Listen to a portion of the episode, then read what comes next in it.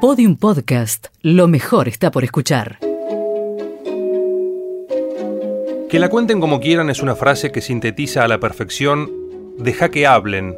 La historia es como te la cuento yo. La hizo famosa el jugador Daniel Osvaldo, de quien en ese entonces la prensa hablaba más de su comportamiento fuera de la cancha que de su desempeño en Boca Juniors. Andre Agassi, ni un pelo de tonto.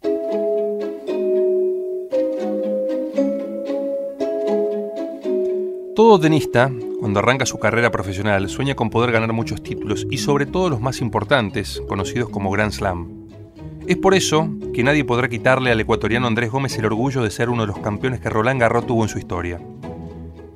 Esa hermosa ciudad que es París, cada año es la encargada de albergar los sueños de hombres y mujeres que tienen como meta quedarse con el torneo sobre polvo de ladrillo más fascinante del planeta.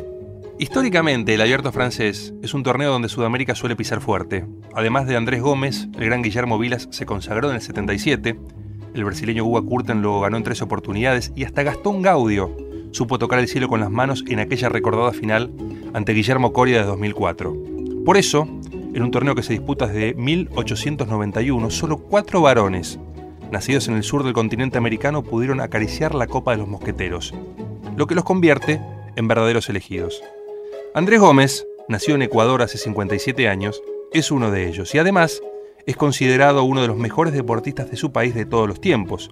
Supo ser el cuarto del ranking mundial, ganó en individualidades 21 títulos, pero el gran momento de su carrera tenística lo vivió el 10 de junio de 1990, día en el que derrotó en la final de Roland Garros al norteamericano Andre Agassi en cuatro sets. Un Agassi que en aquel entonces tenía tan solo 20 años y toda la irreverencia del mundo encima. Sobre esa final, les propongo abrir una ventana que el propio Andre Agassi develó al mundo el día que sacó a la venta su polémica autobiografía. En la misma, narró sus secretos mejor guardados, sus alegrías y sus tormentos. Un deportista que supo reinventarse luego de tocar fondo, por depresión, fobias y hasta el consumo de drogas. Durante esa etapa oscura, Agassi llegó a la final de Roland Garros. Pero desde algunos meses antes comenzó a sufrir la pérdida de cabello, algo que el oriundo de Las Vegas no podía digerir. Entonces empezó a jugar con una peluca para disimular la incipiente calvicie. Sabiendo lo complicado y molesto que es tan solo bailar con una peluca en la cabeza durante una fiesta de casamiento, imaginemos por un momento lo que debe ser competir al máximo nivel en un deporte profesional con eso puesto en la cabeza, una verdadera locura. Agassi confesó que antes del partido mandó a su hermano a recorrer toda París para conseguir alfileres que sujetasen la peluca.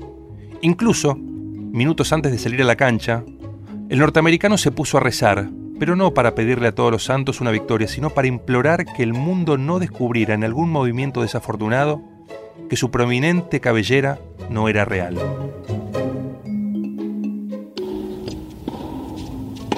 Ese partido, Agassi lo jugó claramente afectado. A pesar de tener alfileres y una vincha, siempre pensó que el ridículo golpearía a su puerta. Y al no poder estar el 100% enfocado en su tarea tenística, terminó perdiendo el partido. Gómez vince estupendamente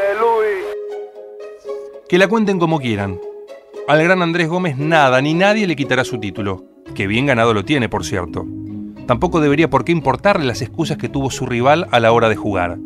Si bien, como les dije anteriormente, después de tocar fondo, Andre Agassi reconstruyó su carrera hasta convertirla en notable, pudo darse el gusto de ganar en París, ya pelado y nueve años más tarde, con lo cual pudo demostrarle al mundo que luego de poner en orden su cabeza, su tenis y su vida, de tonto no tuvo ni un pelo.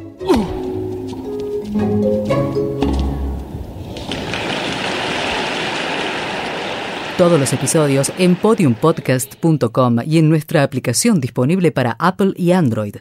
Seguimos en facebook.com barra podiumpodcast y en Twitter arroba podiumpodcast.